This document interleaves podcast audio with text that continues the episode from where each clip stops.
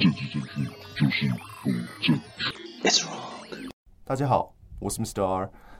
最近清零跟共存之间一些意识形态的碰撞，最近比较有名的就是说，过年期间我们有很多人他接到隔离简讯嘛，所以说尤其是有俗称网络上的四万二在国内旅游这样子。今天有特别有荣幸有请到一个比较专业的人士，也就是呃我的朋友，就是说我们目前在外科这边专长的一个邓医师。邓医师你好，哎、hey, 你好，大家好。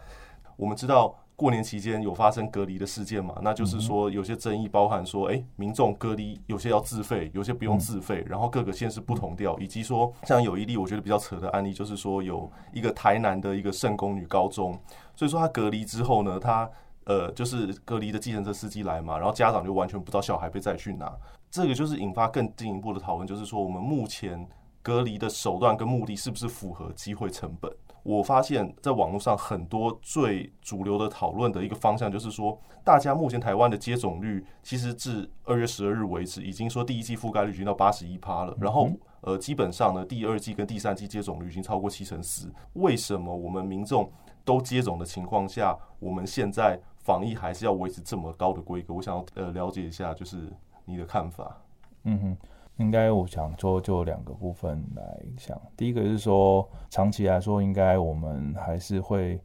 必须要跟这病毒共存，因为看看起来是说，呃，是没办法说去清除这病毒。那清理是一个暂时的，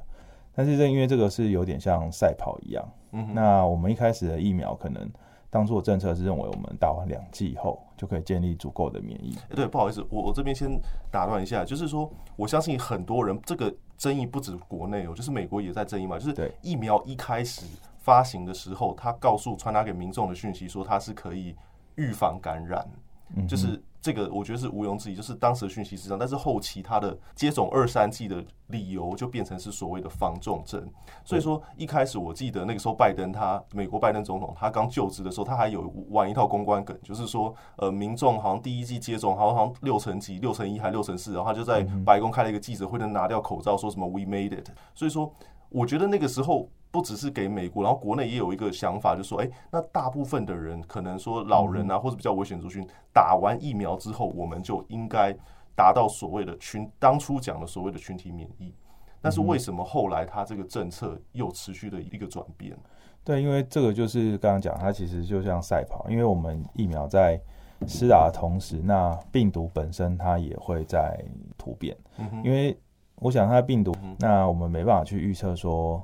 就是我们知道今年的流行株以后，我们再去制造疫苗，嗯，是不太可能的，因为这个制造疫苗过程是要花费半年到一年。那你当你疫苗制造出来，这流行都已经过了，嗯，所以它只能去预测。那你明年它又突变出新的病毒，那那一说它突变的，假设它的蛋白突变的太多的话，那我们产生的抗体没办法去辨识它。那你说疫苗制造疫苗打在身上，就是为了制造这些抗体啊，抗体没有辨识它的话，那这疫苗好像就没有效了。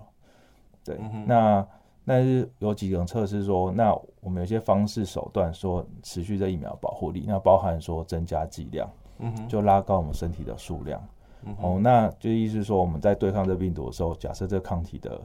力量没那么强，嗯，那我们就是用很大的量嘛。但是这个效果当然就是说长期，就是到后面来说，假设经过很多次突变后，有可能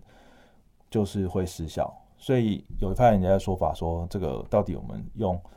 增加剂次啊，然后提高身体的抗体量来对抗这病毒，效果能够持续到什么时候？没有人知道。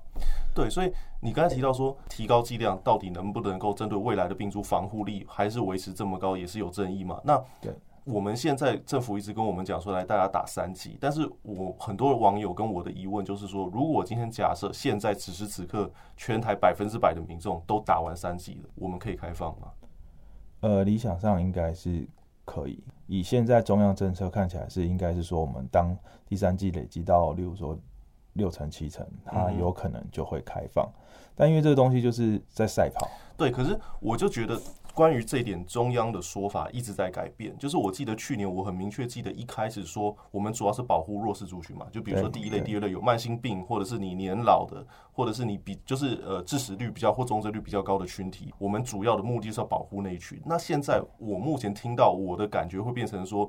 政府的目的转换成是要保护全体。如果套在去年的逻辑的话，可能这些可能呃七十岁以上啊，或者是有慢性病的人，嗯、他们的接种率达到七八成，我们就应该要开放了。这个逻如果摆逻辑的话，我的理解是这样子啊。但现在会变成说，好，我们要全部民众都打完三剂。对，我就觉得这个部分它的呃规则跟它的逻辑其实一直在转变，然后我有点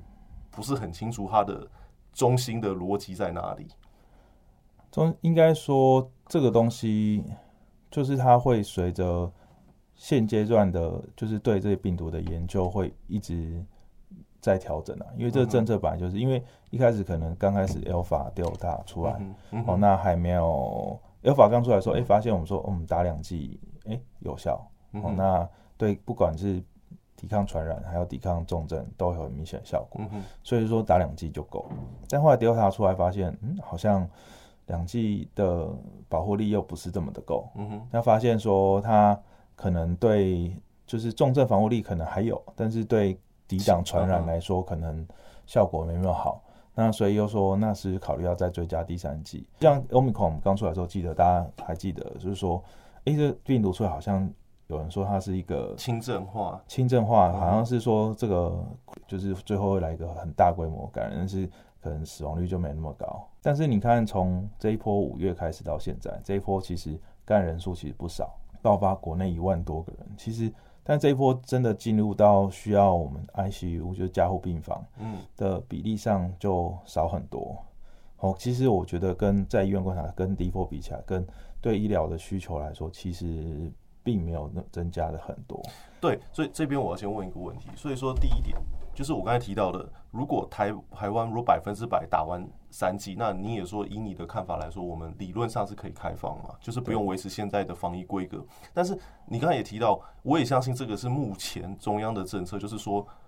打完三剂，理论上奥密克戎你可能还是会被感染，还是会有传染力，但是它可能确实可以防重症。但是现在中央让我的感觉是说，它连感染的这个风险都要根除。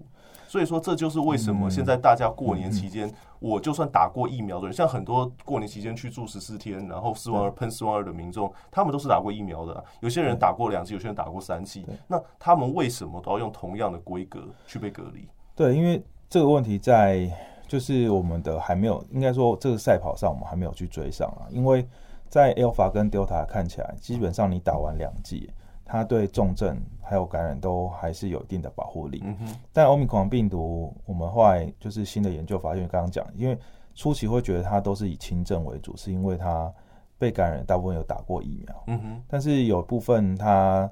就是后来发现它重症的，就是比率上有慢慢在上升，嗯哼。尤其是在那些没有打到三剂，甚至是甚至完全没打过疫苗，其实它重症比例上还是很高。哎呀，我先问一个问题，台湾。如果我没看那个防疫记者会，没看出台湾目前重症 Omicron 的重症人数好像不多，没有，好像没有超过十个吧，是个位数吧，不多，不多。所以说它的重症比例，我们现在应该还没有办法很断定，就是说 Omicron 的重症率，如果完全没有施打疫苗的话，会是比 Alpha 或者是 Delta 高，还是国外？但是国外你因为台湾的状况跟国外还是不太一样，如果你去看国外，其实。台湾的流行基本上还是在，虽然说还没办法说清零这一波了，嗯，那就是过年进来还有前一阵进来这一波看起来是还没有办法清零，嗯，但是你看每天的确诊个数，其实我们都控制的还算还不错，对对，基本上不会像五月那时候一报三百啊、两百啊这种很大量的数字，嗯，但你像国外最近其实很多国家他们现在确诊的人数，像韩国他们。目前每日确诊人数都已经创新高，嗯哼，嗯哼，所以欧米狂其实并没有我们一开始想象那么的友善。那我问一下，那你说韩国它的确诊人数创新高，但是他们的观察到的重症率有明显的提高吗？就是这一波有在感觉在提高，所以它的重症率是针对未打疫苗的族群，还是针对已经未打疫苗未打疫苗的族群？所以就是为什么现在。政策会在调整，原因就是因为发现说，即使你打完两剂疫苗，在欧米狂的身上，它的重症率的保护力其实可能就不像之前都可以到达七十到九十 percent，它其实可能只剩下五十或六十 percent，还是比较差。那以现在台湾上第一季大概就像说其实八十几 percent，嗯，那第二季大概七十几 percent，嗯，那第三季目前来说是没有到七十那么高，对，好像六，好像五十还不到六成，呃，不到一，目前好像不到一半，哦是哦，目前还不到一半。去到二月的时候，那时候大概是呃，因为第三季开打大概是一十二月多一月的开始的事情，嗯、所以目前两个月我们现在打到可能，呃，我还没有 update 最近资料，不过我记得到二月初就过年前那时候大概是大概两成到三成了，其实没有那么高。嗯哼，嗯，那就是这一波我们会担心，就是说以在这样的情况下，如果说造成一个大规模像韩国这种，或者是其他国家这种大规模感染。那会变成说，我们会让很多还没有打完第三剂，或者是甚至有有一少数还没有打完疫苗的这些人，他们会暴露在这样高的风险下。所以说，我我确认一下，所以你这边的意思是说，我们目前呃指挥中心它的政策的中心思想是要保护那些没有打完接完整第三季跟甚至没有打疫苗的人吗？对。可是。我目前的解读就是说，如果像我们刚才提到，如果全台湾都打完第三季了，那可能呃，不管是那个时候效力下降啊，或者因为它的防护力可能好像四到六周嘛，还是如果我没记错的话，还是说嗯，应该是你说疫苗疫苗啊，应该不止啊，不止啊。OK，好，那如果那个时候有更新的突变种进来，或者是说我不知道，可能那个时候疫又过了一段时间，然后大家的疫苗保护力下降，那会不会又变成说哦，全民要打完第四剂才能开放？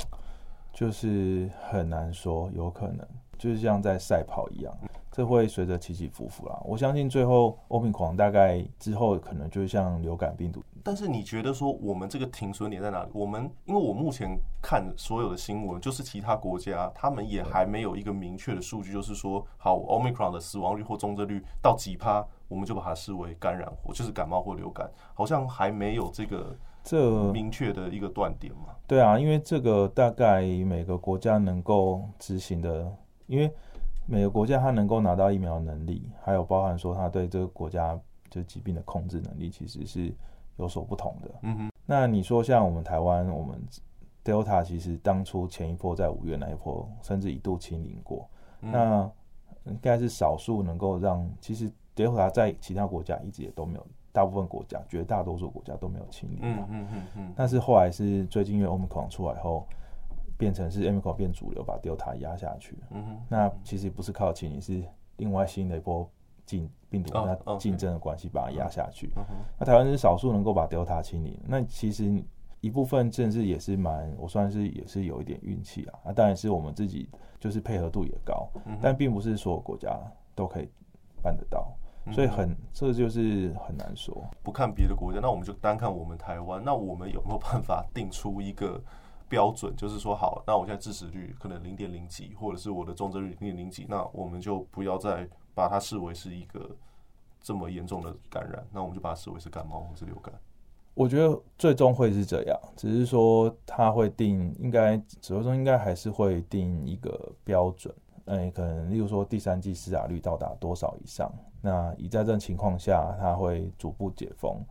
那因为这个大家很难说，之前很多例子啊，包含说当初还有 Alpha 或德尔塔病毒刚出来的时候，那时候很多国家他们可能第一季疫苗或第二季刚施打完，那发现哎，这个感染人数有下降，所以他们就直接一下子的全面开放。那全面开放看起来结果，很多国家的经验是说。这一全面开放以后，就会就会造成说病毒大量的传播，甚至说如果突然来一个变种病毒，它在这个国家突然就会造成确诊案例又突然大量剧增数量。等一下，我问一个问题哦，那呃，目前韩国你说他们现在确诊人数暴增嘛？那他们现在的医疗体系有因为这样子的情形有很严重的负担，或者是到瘫痪的情形吗？嗯，这个我比较难去确认啊，okay, okay. 因为资讯上可能。呃，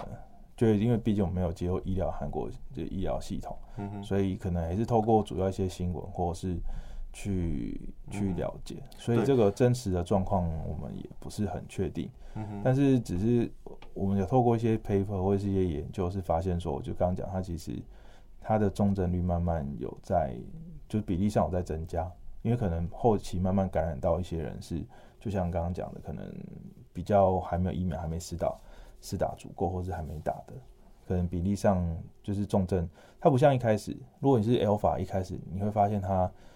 它的趋势是一开始重症率很高，死亡率甚至五到十 percent，甚至有些说可以到二十。那后来发现，其实随着感染人数慢慢增加以后，发现它重症率一直随着感染人数增加后慢慢在下降。但是 Omicron 比较特别，因为它一开始接触，就像说，其实大部分有些打疫苗，所以变成是说它感染人数比较，虽然一开始很多，但是重症率没有很高，那会觉得说，哎，它是一只比较好，相对可能是比较友善的病毒嘛，从这样描述。嗯、那但是后来发现，其实它重症比例其实是随着它感染人数慢慢增爬升以后，它其实有在上升的趋势，所以嗯，其实真的很难去确定说它到底是不是真的是。就是说，我们可以去比较对它比较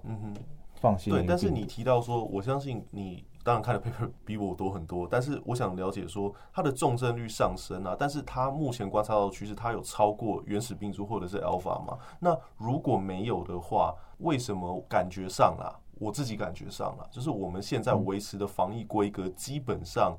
跟去年三级的时候，或者是更早，在面对原始病毒的规格差不多，甚至因为民众对民众而言很直观嘛，就是说，哦，我打了疫苗了，我甚至打了两剂，我甚至打了三剂，我还要被隔离，我只是跟别人有接触而已，我甚至 PCR 都是阴性，那为什么我还要做自费去被隔离？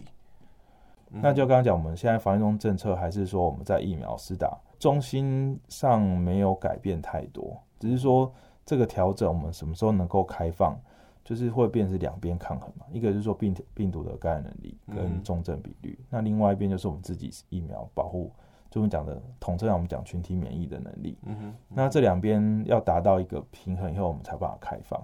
那这边当然是说疫苗病毒能力当然就是会在增加，那群体免疫我们在增加，那是我们要去追上这个才有办法说让这个国内就是才让我们生活完全开放。国外目前就是第一个比例很多进来，所以我们现在比较严格的隔离政策都是针对，主要一开始过年期间都是针对，就是国外进口。我我相信大部分的全大部分的人对于国外回来隔离都不会有意见，但是有意见的是，就像我刚才提到的，就针对国内的，我我只是接触而已，就是说我可能跟他十年是，我刚好在同一个时间在同一个空间，然后我们要花费这么大的社会成本。去隔离，完全隔离那个人，把他当做视为是一个没打疫苗或是呃从国外回来的一个规格，就会我不知道会让大家就觉得说有没有符合比例原则了。这就是很多可以调整啦，因为就是我自己发现是其实中央它定了一个标准以后，其实地方上，呃，因为中央大家不会定一个很制式的标准，对，所以变成说你看在不同的县市，它有不同的做法，那、嗯。看到台北市跟新北市又不一样。对，我觉得你知道，我觉得最扯的是什么吗？我今天我看到一个新闻，当然这个是 PTT 上来的，我不确定它百分之百的真实性。他就是说，过年期间有一个人啊，他跟他朋友到西门町的那个萨利亚去聚餐，然后他们吃饭时候还开玩笑说：“啊靠北啊，这是这边有确诊者，我们过年就泡汤了。”然后真的衰小，他回家之后他就收到说：“哦，你跟确诊者足迹有重叠一个小时。”所以说他本身住桃园，他朋友住台北，但是桃园市卫生局要他付费。他就觉得很奇怪啊，然后他的朋友在台北市就是不用完全是公费嘛，然后他桃园市卫生局给他的答案是说，哦，因为你是非工作，就是你不是去上班，就是非什么非工作原因而染疫，所以你要自费，所以这大家就觉得说，怎么会有这么严重的不同调？这就在我刚刚讲，它是因为不同县市它所定的规定又会有所不同。这一次指挥中心，我想可以勉强可以，就是也可以理解说为什么他们。不当初像我们就一次升三级，第一个因为状况不同，就是因为这两边正是在角力啊。我们台湾看起来，我们觉得说，呃，我们过度严格，但国美国还有一个过度放松，那到底这个平衡点到底在哪里？对，那再来说民众能不能接受？嗯哼，如果假设说，呃，我们这次如果就不管它好，让它在这个里面流行，那事后，例如说几个月后发现说啊，这群可能还有一半还没打第三剂人，这些人哦。就是重症比率又突然增加，那就会反过来，因为这东西真的是做一个就是决策者跟一般民众，我们当然就是压力上会不一样。他自己。我我相信啊，说真的，我尽管你可能听得出来我对指挥中心的政策有很多意见，但是我不可否认，他们从去年到现在也是很辛苦。然后台湾就是一群台湾雕嘛。如果你今天要清零，就这样跟你讲，就会有些人说啊，你是什么中共绿共啦，或者是说什么啊，你就是罔顾机会成本，只为选票啊。你要是开放，又是防疫不利，然后说什么之前大外宣，现在防疫不利，这真的是不好做。但是我是觉得说，呃。还是有一天要回归到我们二零一九年以前的正常社会嘛？但是我觉得目前到目前为止，指挥中心它传递出来的讯息，包含说几个指挥中心他们有去上其他 podcast，或者是有些医生网红他们有些发表意见，他们传递的讯息都，我用一个比较武断式的说法，我觉得某种程度上讲好听一点，就是说。提高认知意识，或者是讲难听一点，就是散播恐惧。每天在那边说什么啊，哪一个传播链找哪一个地方有什么不明传播链，然后怎样，然后一直已经连续两年的期间，每天新闻民众在看到这些讯息。现在大部分的人都还是会把这个视为跟一个比如说恶灵古堡的僵尸病毒一样可怕的事情，就是已经被这个指挥中心每天的记者会就是吓到，已经就是没办法去正式思考。所以说，我觉得如果。有一天我们要真的要开始朝共存的方向去移动的话，就是不能够一直传递这样子的讯息，就是说我们一定要清零，那哪边有传播力，我们要怎么样怎么样？就是我不知道你的看法是。所以我想清零应该是没有人敢去说清零这个数字啊，嗯因为它其实也是有点创始创始。你像当五月那时候爆发 Delta，大家也都说这大家没办法清零，嗯嗯嗯，对啊，但是后来哎。欸就是算是有运气好，也有七年，我们又恢复稍微比较正常生活一阵子。但是你可以看到，就是指挥中心从我们当初第一波一开始爆发到去年五月爆发这期间，那这时间大概我们也从就是从二级又降回一级，几乎到完全开放，然后又发了振兴卷。嗯，但后来发现振兴卷后马上绑有一个就是 Delta 进来，然后从旅馆式减。就一路兵败如山倒，其实就像说，这就是有点像国外经验，就是你一一时就是，就是说我们切个时间点，然后我们大家够了哈，我们这时候就是完全都不要管理，大家口罩都脱掉，然后这样政策目前看起来是嗯不太可能的啦。因为我我先讲，我同意渐进式开放，我非常我当然是觉得说你一下就是突然间国境开放，然后那个当然这结果大概就是迎来另外一波的爆发。对，所以目前看起来各国不管经验，我想大家都是这样。变成说，只是我们要去思考，是说我们大概能够开放到哪些程度。对，然后我另外一个想要跟你讨论的就是说，我觉得，当然我们刚才讨论到逐步放宽嘛，但是我觉得逐步放宽，我现在看到一个比较不好的现象，我是说对社会面或是对经济面而言，就是说很反复，就是说你可以逐步放宽你的速度，我相信大家都可以接受放宽的速度很慢，但是你不可以说。放宽到一半又倒退路，但是我现在看到的一个情形，也是网络上我看到一个逻辑，就是说，像我们刚才有提到的，疫苗研发的速度或是接种的速度永远赶不上突变嘛。我这句话应该是对的嘛？对。那如果我们还是持续开放国门，我们还是持续开放，就是有呃人口的流入的话，那基本上这个疫情是不是就不太可能会结束？因为我们不可能锁国嘛，就是这个大家之前讲过不可能锁国，但是，哎，那你不锁国，那那你怎么去谈？然后又维持现在的逻辑，就是说我们要维持保护力防重症的话，那你就根本不可能朝向共存的方向走。对，所以以现在看，我们以国际流通的程度来说，你一个地方发生流行病毒，不像以前，好像就是在这个地方而已，它势必可能会散播到其他世界各个角落。那所以你像当初这这两年来，其实国外其实比疫情一直就是反反复复又高高起，至少国内我们开放的程度，从一开始很严格到后面慢慢解松绑以后，其实我们的开放程度一直来，我觉得像应该都是呃反复程度，我相信会有一些，因为随着我们这就是大家境外一路啊，有没有国内本土案例会有一些调整。但是我觉得应该是可能对一些小部分人被隔离，可能感受上每个人感受上会有不同啊。但是我相信大部分一般民众其实并没有说很明显的差别，有就两次，第一次就是一开始，嗯，到还有去年五月那一波有一次升到三级，嗯，那的确对我们生活上造成比较大的不便。那从去年三级慢慢降级，降为二级以后，然后逐步慢慢解封到这一次。嗯、那这次即使过年期间，你看我们，我是觉得即使过年期间有这样，还是有一些十几个甚至四十几个，有时候多多少少。嗯、但我想大部分生活其实。我我是对没错，大部分的生活是没有受到影响，但是会给，我就像我刚才提到，就是会给一般民众，就是说啊，我假设乖乖少了实联制，我有可能我的生活随时就就泡汤，就是十四天就就喷了这样子，所以这个就会增加一个我觉得整体社会运作上的不确定性嘛。那这个不确定性，如果我们国境持续开放的话，那是不是它一直以来都会存在？有可能。有可能，但是就是我们要去习惯这件事情。可是我就会觉得说，这个是不是我们可以考虑一下它的机会成本？因为，好，那我举例，有些人就说，好，那我在我如果我之后疫苗打到两百剂了，就是可能到很很多年以后还是不开放。但是我我想应该是不至于啊，只是说，嗯哼，因为现在目前的政策可能看起来还是比较偏向严格啦。应该说我们有感染。只要发现感染，我们就隔离；有感染就隔离。嗯哼，对。那什么时候会到说好有感染，但是没关系，你就是做好个人的卫生对行为，戴口罩，然后减少活动，这样就好了。那什么时候会情况到这个程度呢？就是就刚刚讲，还是我们要看说，就是群体免疫跟这个机，就像讲，其实有很多考量啊。第一个当然是社会的机会成本，然后包含还有我们自己的群体免疫力，还有病毒的感染力，这些都。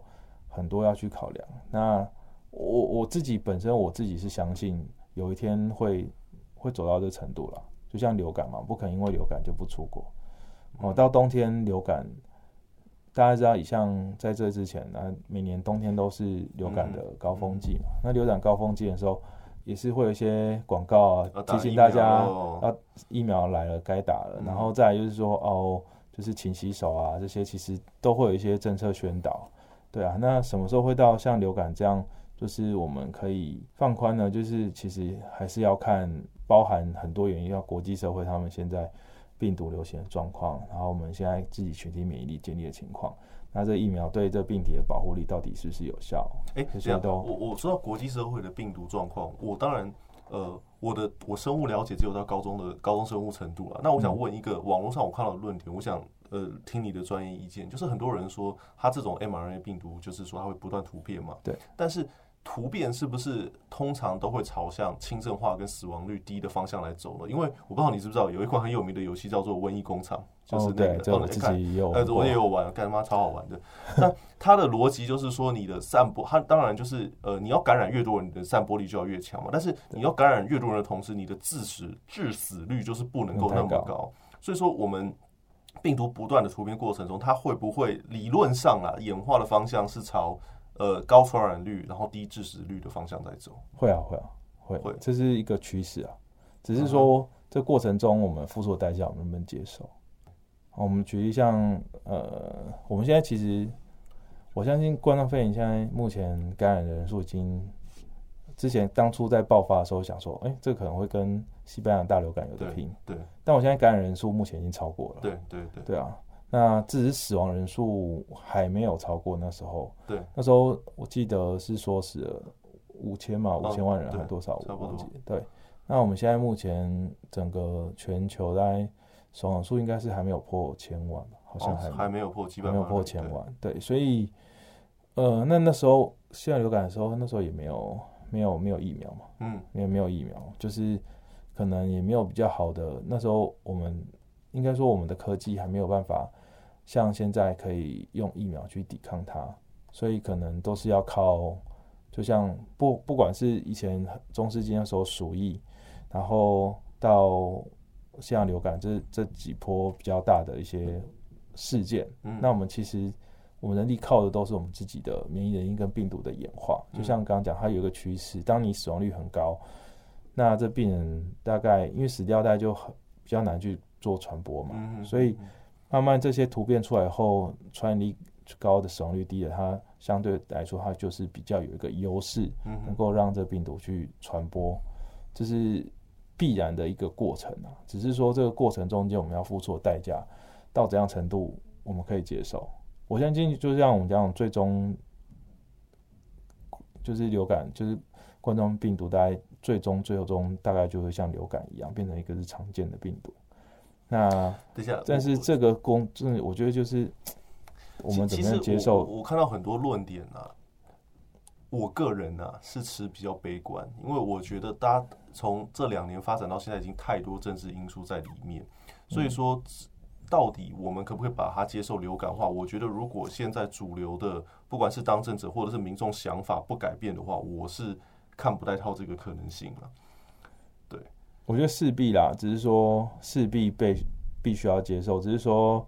我们就像刚刚说，所以我说中间就是这机会成本，大家能不能接受啊？能不能接受？那民众能不能接受这样的事情？他能不能接受？例如说，像流感每年死几千个人，我们觉得。我们这样代价是我们可以接受，所以对民众来说是无感。但，例如说，如果假设每年以冠状病毒，例如说每年可能要平均每年要死大概可能三万人，这样你可以接受。如果以台湾的这样少，大家可以接受。对，嗯哼。那我想当初哲勇有讲嘛，就是我们一直维持很高强度的一些防疫措施，其实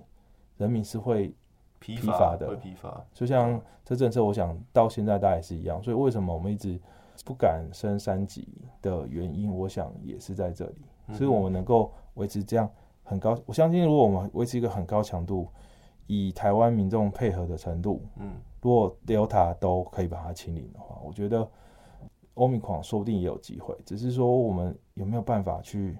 可是 Omicron 清零的意义在哪？我就我真的不知道，因为下一个还会一定会有下一个，可能是 Delta 或什么鬼的，一定会有下一个嘛。所以，所以我说，我觉得现在政策也不是说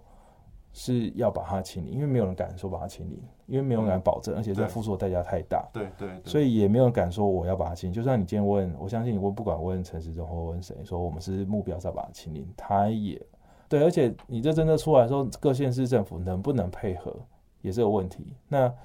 像柯文哲之前讲，就是前几年讲说，有一个公司因为一个确诊，然后全公司都两百个人都回家，但是有没有必须要付出这样的代价？是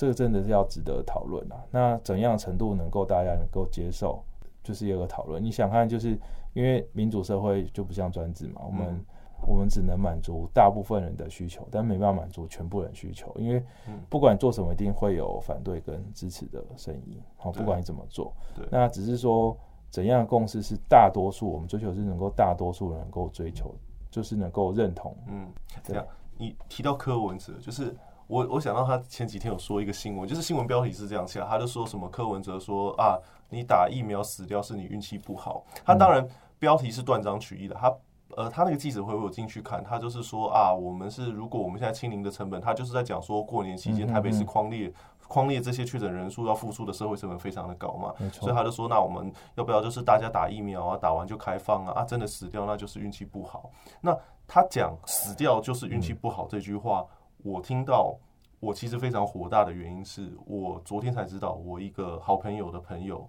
疑似因为疫苗的原因过世，嗯，所以说。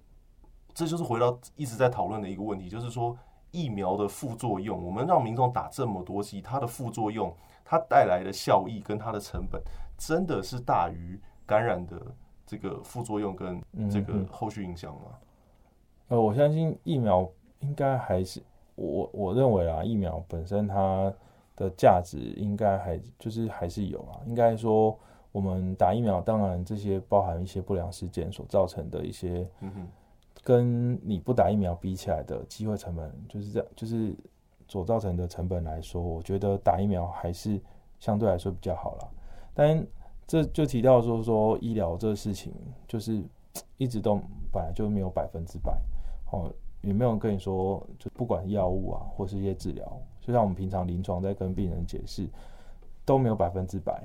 可是我我想问一个问题，就是说你你提到说，当然疫苗接种可能还是。长期而言比较好嘛，但是如果对一个民众很直观来看的话，那就是说我们目前台湾呢、啊，我们染疫死亡到目前为止是八百五十一人，但是我们接种死亡案例已经是一千三百零四人，所以说对民众可能很直观，就是说，哎，这个机会成本真的有合吗？就是，但是对啊，但是我觉得这是一个不对等啊，这是为什么像以很多疫苗在台湾没办法做三期，我们自己产的疫苗要台湾做三，因为台湾感染率实在是太低了。嗯哼，嗯哼，对，那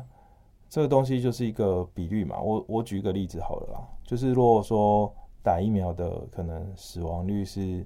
千分之一，嗯，那如果说被感染死亡率是好，例如说很严重，那被感染的死亡率是二十 percent，嗯，那如果是这样，你愿不愿意打疫苗？你听到这个数字？哦，假文哦，相反是不是？然后被感染哦，OK OK，那我愿意，那我当然愿意。他愿意嘛？好，那那我们来算这数字哦。那这数字如果假设说今天今天这个病毒它的感染的比率是一万分之一，就是以这个社会来说，可能一万个里面会有人被感染。嗯，那一万被感染，或假设我今天全台湾一百万人，那你用这样去算的话，一百假设一百万人一万分之一的话，就是说会有一百个人被感染。对。它死亡率二十 percent，一百个来算的话就是二十个。对，好，所以啊，假设我们都不打疫苗，嗯，那会死掉二十个。嗯，好，就是这样。但是如果你打疫苗呢？打疫苗，如果说是我刚刚讲千分之一嘛，对，好，那这一百万人大家都很配合，乖乖去打疫苗，那以千分之一的死亡率来说，你这样会死多少人？数学大概是一千人。一千人，OK，好。对，然后因为打疫苗而造成一千人会可能会影响一千人会死掉，可是你不打疫苗就是才死二十个人而已。没有，我我我，你这个逻辑分析我同意，但是我觉得问题就是说，我们台湾当然是呃助力于边境管制跟大家民众的配合，我们感染率横竖就本来就会比其他国家低。那对，所以我觉得，所以这件事情不能用单就数字去看那么简单，你懂我意思吗？所以他就说。我不能单就说现在打疫苗不想事件多少人，那台湾因为八百多人，我我知道，那我可不可以说，当然这个在国外不适用，我相信在国外打疫苗还是大于没打疫苗，但是在台湾我们本身的公民意识，我们本身的传染力这么低的情况下，我可不可以说，单就台湾社会这个单一的这个环境中，我打疫苗的机会成本可能大于我染疫的机会成本？但你要考虑的是，因为我们现在有打疫苗，你想看即使这一波好了，从去年 Delta，那你说。从一开始，Delta 就是五月那时候是主要是 Alpha，后来有一些 Delta 进来。嗯哼，Alpha 进来的时候，那时候我们有到完全开放吗？也没有，没有，对，没有。那种情况下，我们还是说大家呃，我们现在目前国内是没有个案，嗯，所以大家就是公共场所都开放，你要婚宴要聚餐都可以。嗯哼，那只是公共场所还是要戴口罩。嗯哼，然后聚会五人以下聚会嘛，嗯哼，还是有限度的开放。嗯哼，好，那。即使这样，你想看，后来还是砰，有一波爆发。嗯，我们的应该说我们的防疫的政策虽然没有像国外，国外他们是有时候封城很严格，但是他们开放的时候就就有时候是全部开放，就口罩也不用戴啊，很多有时候甚至全部开放。那他们可能一爆发以后又来一个封城，就是应该说是严格跟开放之间，他们变动的比较快啊，比较剧烈。台湾是维持一个比较。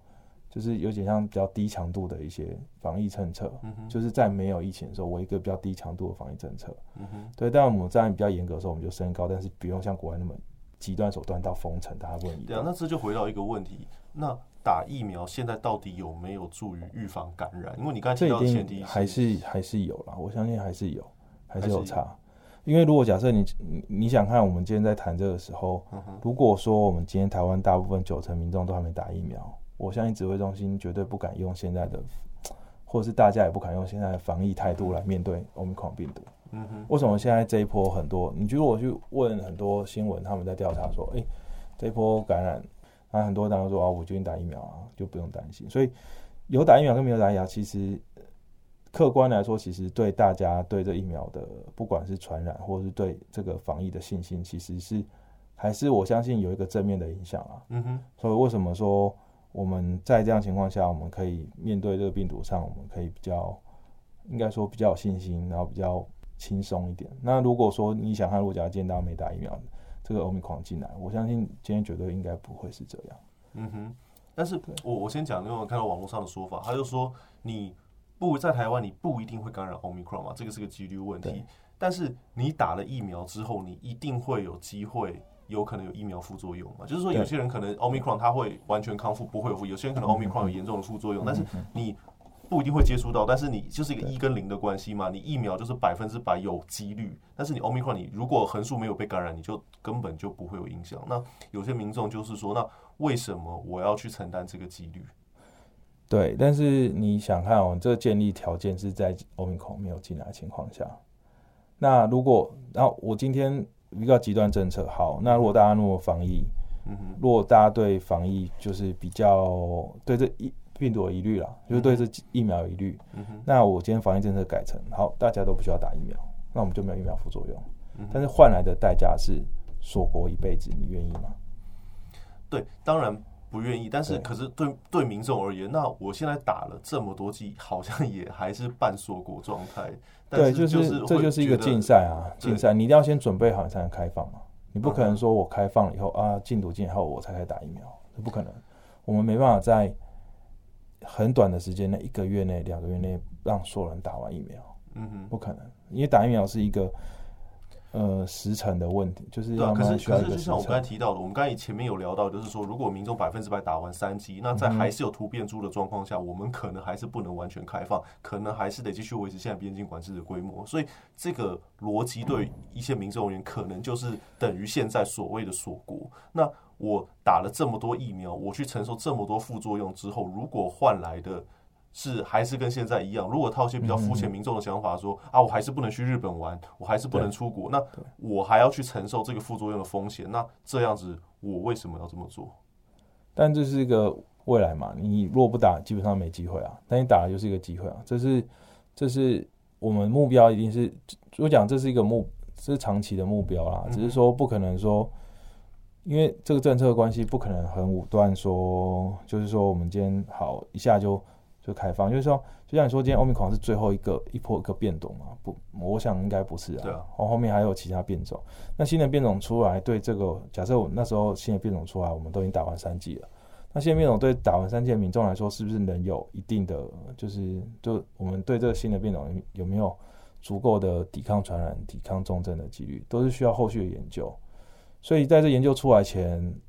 我相信台湾我们自己的民众，我们大概是不太可能。我们是比较保守，不太敢贸然开放，这是为什么政策总是走得比较慢的原因、啊嗯？那大部分民众，但就像你说，这个很难去满足每个民众的需求嘛。那如果假设今天我们贸然说好，我们打完三剂，后面变种不管，我就全面开放。那如果假设又是一个新的变种出来，然后造成突破性，造成大规模的感染跟大部分重症，那有人能接受吗？这又是个问题。所以我说，这个一直是变成是一个，它是一个赛跑的问题啊。好，那这是就是一个看不到终点的一个赛跑。那我们就是跟病毒在跟我们的免疫力，我们一直在做比赛。那所以你看，你你提到的，它就是一个看不到终点的赛跑，这才是可怕的原因。那如果看不到终点，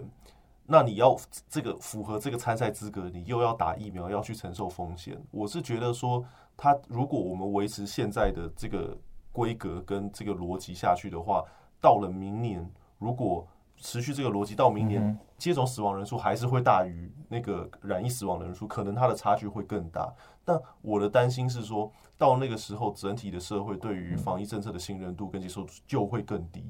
所以，这个是不是我们想要看到的？对，但是这个东西我们只能用客观国外的研究来来看嘛，因为台湾毕竟我们没办法做。大规模这样时间大规模去感染，所以我们只能参考国外目前的感染状况跟疫苗的一些保护力去做判断，所以我们只能透过国外。但是就像你说，国外的确跟我们的的情况有所不同，对，那我们感染数没那么多，所以我想这也是为什么我们现在工作就是防疫的工作一直很困难的原因，就是在于我们到底要怎样的政策是。就要取个平衡点，民众可以接受，那我们又不至于让防疫崩溃。因为防疫一旦崩溃，我相信你今天说以现在的政策来说，可能六成民众可以接受了。嗯，那如果说好，那我们就打疫苗让大家开放吧，就是之后就不管了。那有一天，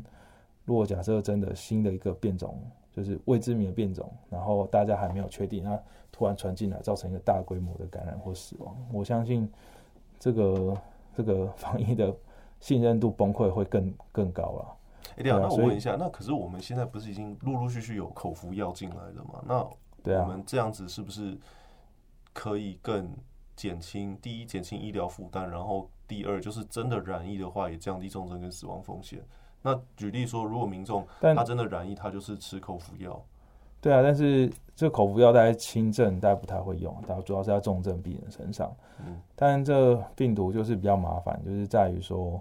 它不像流感，流感基本上，嗯、呃，大部分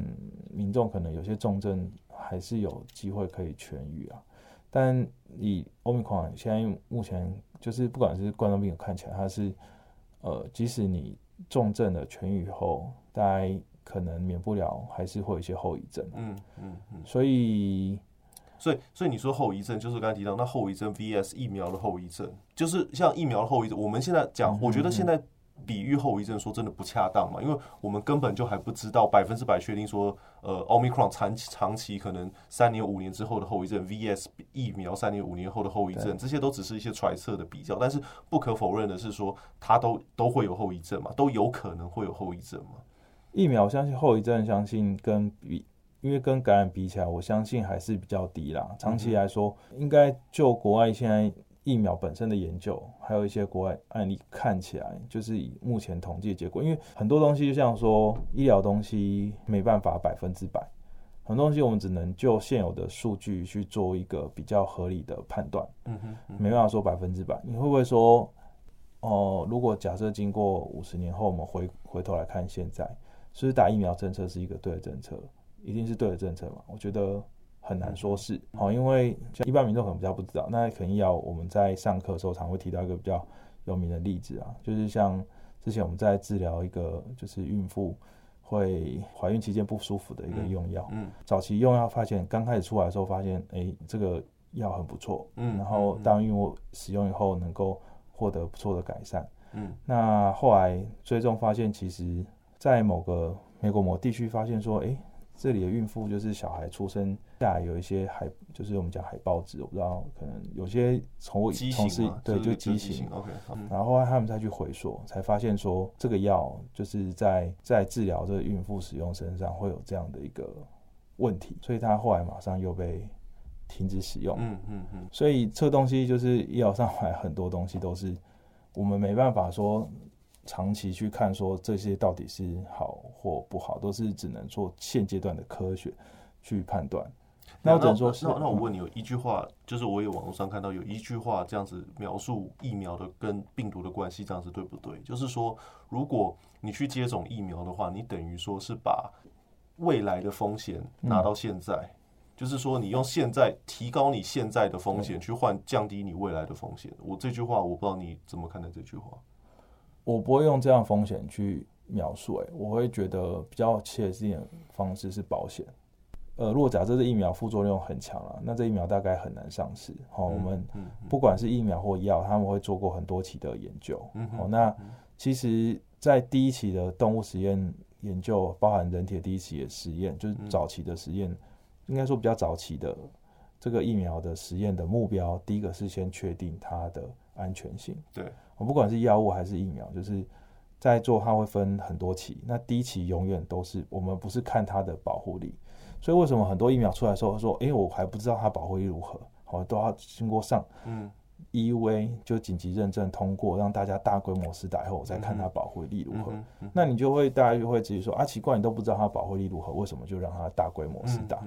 好，因为因为这个东西有时候。你没有经过大规模试验，你不知道它保护力嘛？所以它第一期能做的只能做安全性测试啊。对，那我问一下，我们现在手头上的疫苗，它如果我没记错的话，像高端它就没有经过三期，是不是就直接施打？对。那还有其他的，像我记得那个时候大部分都没有，都没有嘛。像我记得很多，像美国他们那边反疫苗身上，他就是说他这些是取得 FDA 嘛，就是说他是并没有正式在他们的那个食药署认证上市，他就只是紧急授权。对。所以这样子紧急授权的状况下，要民众去接受它这个伴随而来的可能效力不确定跟风险，所以这就是我相信很多人对于疫苗会可能有疑虑的原因。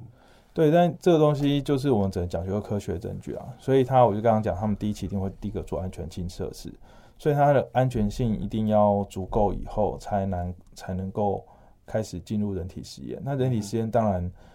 当然，他要做完就是讲讲，可能第二期、第三期确定说它的效果，哦，它的确有一些保护效果，才能取得最后 FDA 通过。那 FDA 通过这个药证也不是永久，它通过以后也有可能会被取消。嗯，就像我刚刚讲那些药，其实它可能当初在上市过程中，其实都有取，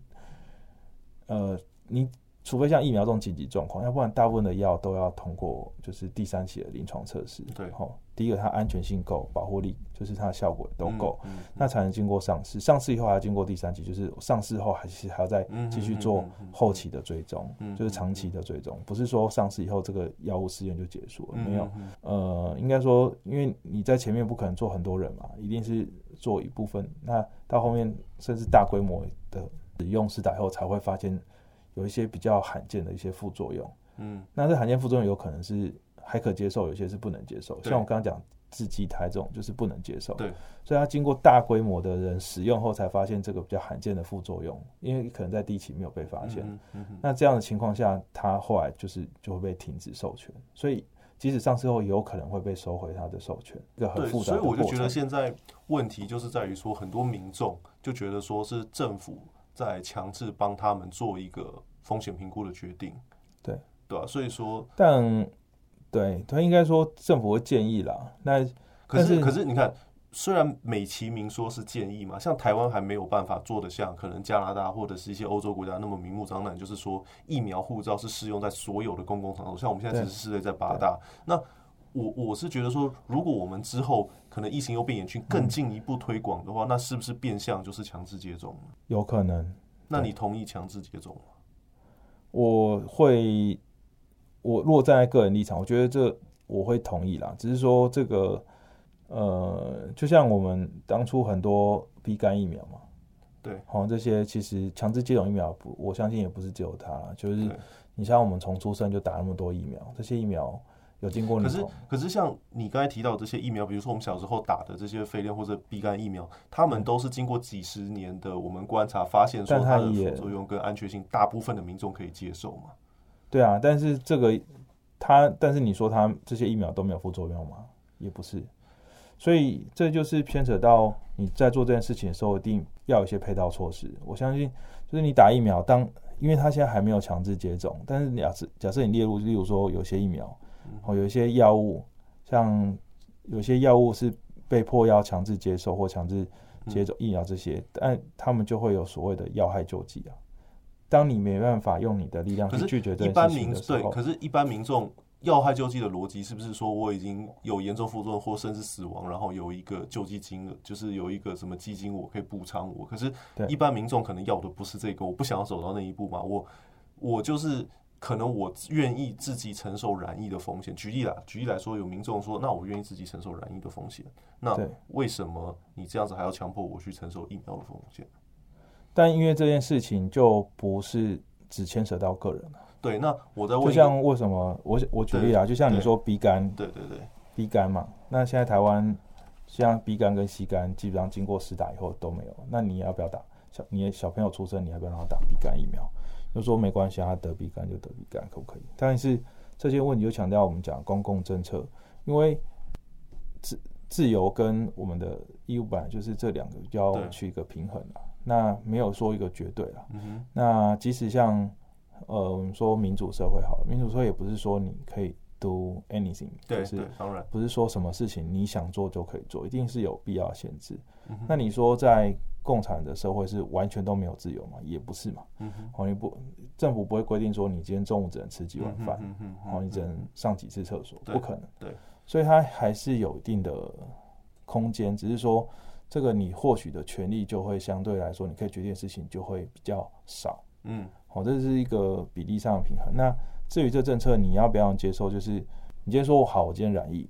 就我我自己承受染疫，这如果染疫死掉，我也认。这这这个部分，我当然认同说，这个工位它当然不是影响个人人，但是我觉得现在的问题是说，我们还是把疫情视为是一个紧急状态嘛，所以指挥中心它现在还是常常是以行政命令直接在制定一些全球统一性的、全国统一性的政策。那如果一般来说的话，这些可能都要经过立院三读或者是其他的立法程序在审查，但是现在感觉就是说，没有一个在可能呃。民意有沟通的情况下，这个就是一就是一些强制推行的一些行政措施。那至于你刚才说的说啊，呃，很多事情我们要这个不是只有个人，它这里是一个公共议题。那我想举一个例子，我不知道这个是不是呃完全可以类比。像二零二一年的话，我们全国的交通交通事故统计啦，我们总共有大概三百万起交通事故，那我们的死亡呢，大概是呃两千七百人，然后我们受伤轻重症有四十七万人。嗯，那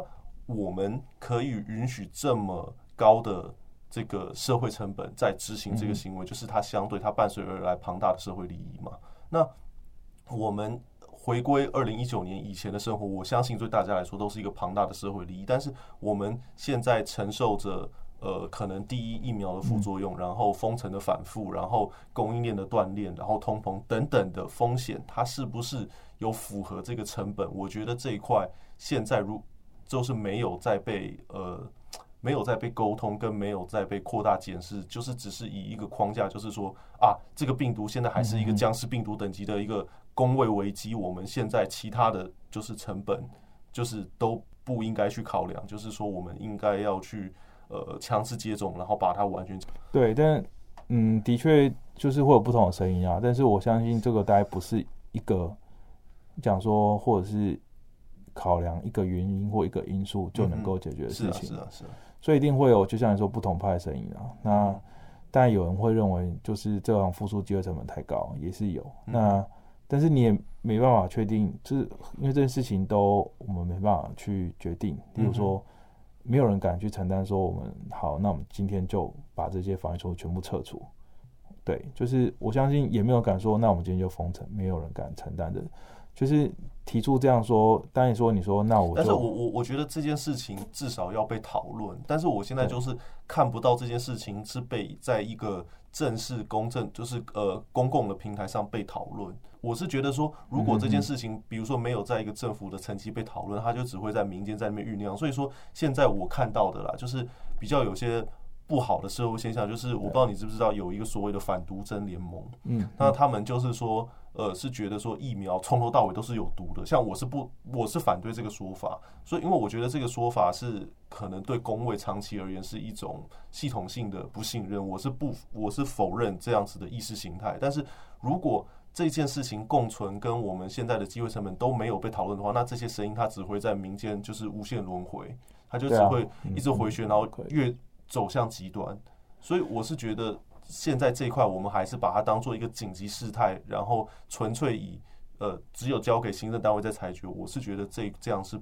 不恰当的一个做法。对，但是我可以同意，就是但这件事情执行上政策面上有困难嘛，就是。而且大，而且今天大概我相信，你想看，即使是就指挥中心或者是防疫的，就是工位这些，也不是单一个人在决定啊。我相信这都是很多人。好，你可以看到每次防疫记者会有不同的，包含感染科医师，包含工位的各个方面，其实是他们有很多人，他收集各各个国外的。就是一些资料，或者是可是那那我问，可是这样子，他们是不是就是只是站在工位的角度在看这些？他有没有站在比如说经济、民间、社会的角度？就是当然，我相信还是有了，相信有。这是为什么当初你想当初这个欧米狂刚进来的时候，有一些声音说，为什么就不升三级？嗯哼，你就直接升三级就好了，就不要管那么多，直接升三级，就把它清到零为止。嗯哼，但我相信当初陈忠文讲句话，就是我们今天升三级。我们的刚开放的这些国内的饮餐饮措施，嗯哼，是不是这些人能够接受？嗯哼，对，就是会有不同的声音。但就像你站在这些角度上，有些人说，那、啊、我就开放啊，嗯哼，不是说我今天觉得哦，这个